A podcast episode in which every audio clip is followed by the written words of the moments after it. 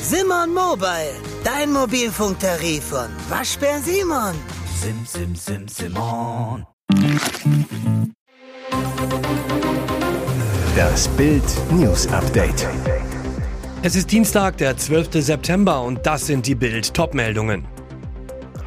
Hier sitzt der Zugführer während der Fahrt zwischen den Waggons. Sekunden später entgleist sein brennender Zug.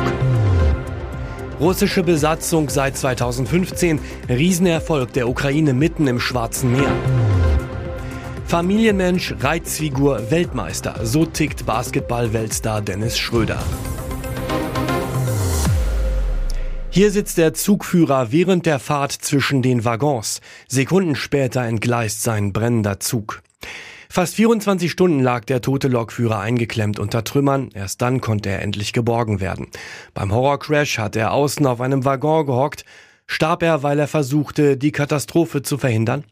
Sonntagnachmittag gegen 15.30 Uhr war der Güterzug der Westfälischen Landeseisenbahn auf seinem Weg aus dem Zementwerk in Geseke im Kreis Soest entgleist. Umgestürzte Waggons schoben sich ineinander. Ein Unglück mit vielen Fragezeichen. Die Polizei sichtet Videos, die die Lok in Flammen und den Zugführer außen an einem Kesselwagen zeigen. Polizeisprecher Marco Bafaschinelli.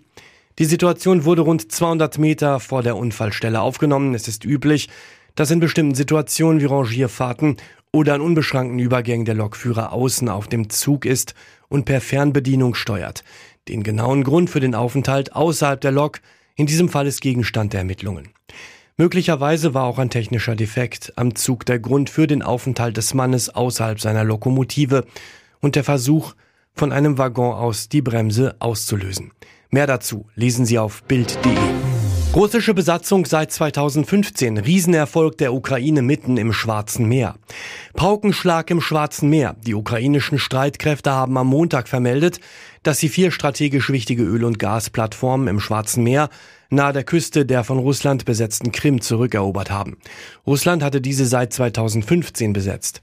Der ukrainische Militärgeheimdienst GUR veröffentlichte ein Video, auf dem ukrainische Soldaten auf den Plattformen im Schwarzen Meer posieren. Bei den zurückeroberten Bohrplattformen handelt es sich um die Borik Towers und die dazugehörenden Plattformen.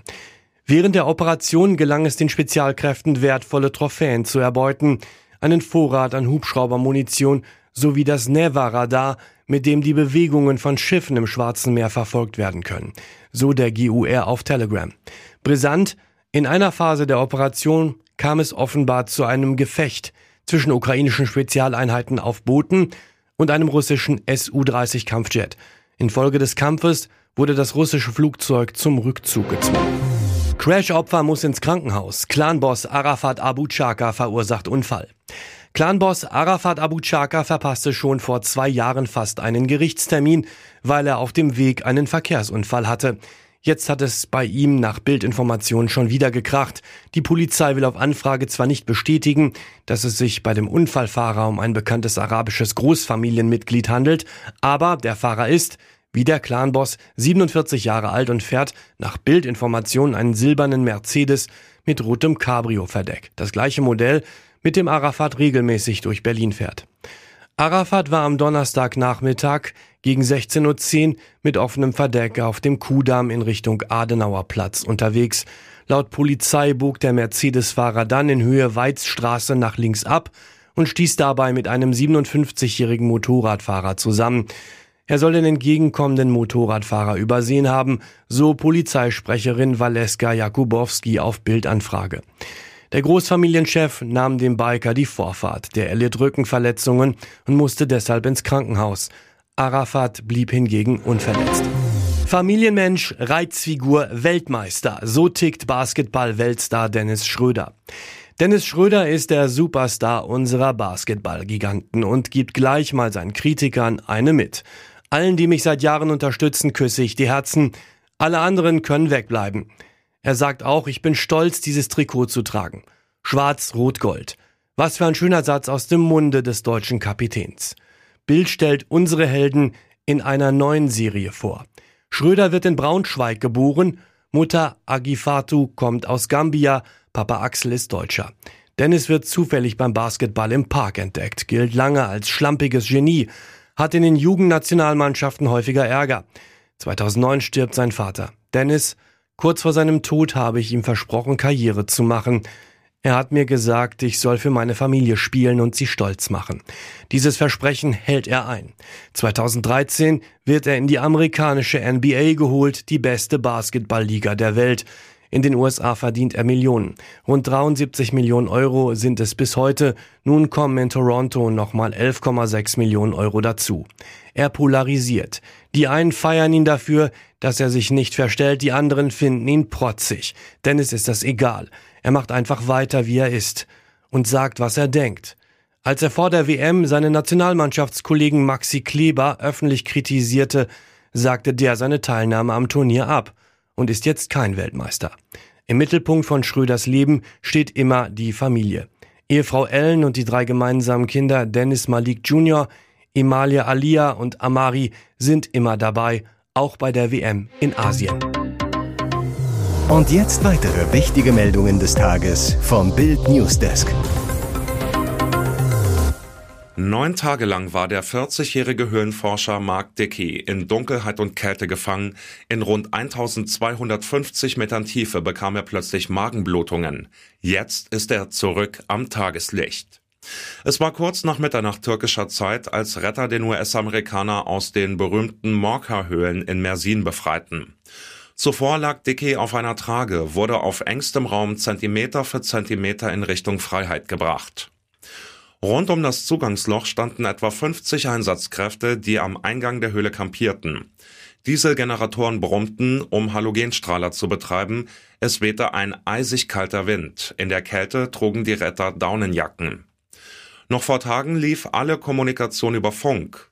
Kurz vor der Rettung wurden Rufe aus der Höhle hörbar. Die Stimmung schlug um und war nun sichtlich gelöst. Dann atmeten alle auf. Um 23.33 Uhr deutscher Zeit sah Mark Dickey erstmals wieder den Himmel. Als er unter Applaus herausgebracht wurde, war die Nacht sternenklar. Sechs Einsatzkräfte trugen ihn festgebunden auf einer Trage in ein Lazarett. Dieser Vermerk bringt Innenministerin Nancy Faeser noch stärker unter Druck. In der Affäre um Mobbingvorwürfe des gefeuerten Cyberabwehrchefs Arne Schönbohm gegen seine Ex-Chefin Faeser liegt nun ein neuer Beweis auf dem Tisch. Das Bild vorliegende Dokument zeigt, das Ziel von Nancy Faeser war, Schönbohm als BSI-Chef abzusägen. Einer ihrer Beamten schreibt in einem 15-seitigen Langvermerk, die Vorermittlungen hätten zwar ältere Dienstvergehen zutage gefördert, aber aus Gründen der Verhältnismäßigkeit sei zweifelhaft, ob sich diese als Grundlage für die Amtsabberufung eignen. Doch das sei auch nicht mehr nötig.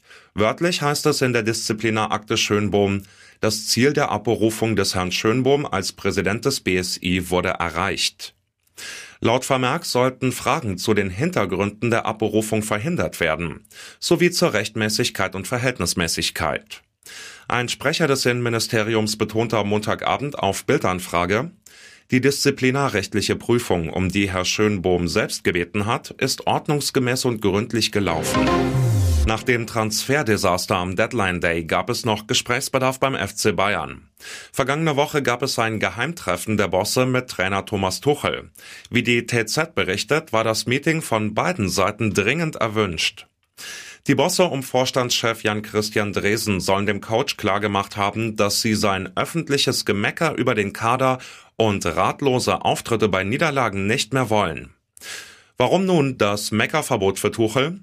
Nach dem 0 zu 3 im Supercup gegen Leipzig war Tuchel total ratlos und konsterniert. Zitat, das ist erschreckend. Die Diskrepanz zwischen Stimmung, Form und dem, was wir auf den Platz bekommen, ist riesengroß. Es ist für mich unerklärlich, als hätten wir vier Wochen nichts gemacht. Ich habe keinen Ansatzpunkt. Damit soll nun Schluss sein und Tuchel lieber als Leitwolf vorangehen. Beide Seiten sollen beim Geheimtreffen nun Fehler in der Transferphase eingeräumt haben. Das Ziel? Probleme sollen mehr intern gelöst werden, weniger öffentlich. Das Thema scheint nun erstmal ausgeräumt, solange die Ergebnisse stimmen und der Kader ausreicht. Vor 24 Jahren kam es zum Zerwürfnis zwischen Ex-Kanzler Gerhard Schröder und dem früheren SPD-Chef und Bundesfinanzminister Oskar Lafontaine. Jetzt kam es offenbar zur Versöhnung. Wie der Stern berichtet, kamen die beiden im Mai bei einem Geheimtreffen in Lafontaines Haus im Saarland zu einem fünfstündigen Gespräch zusammen.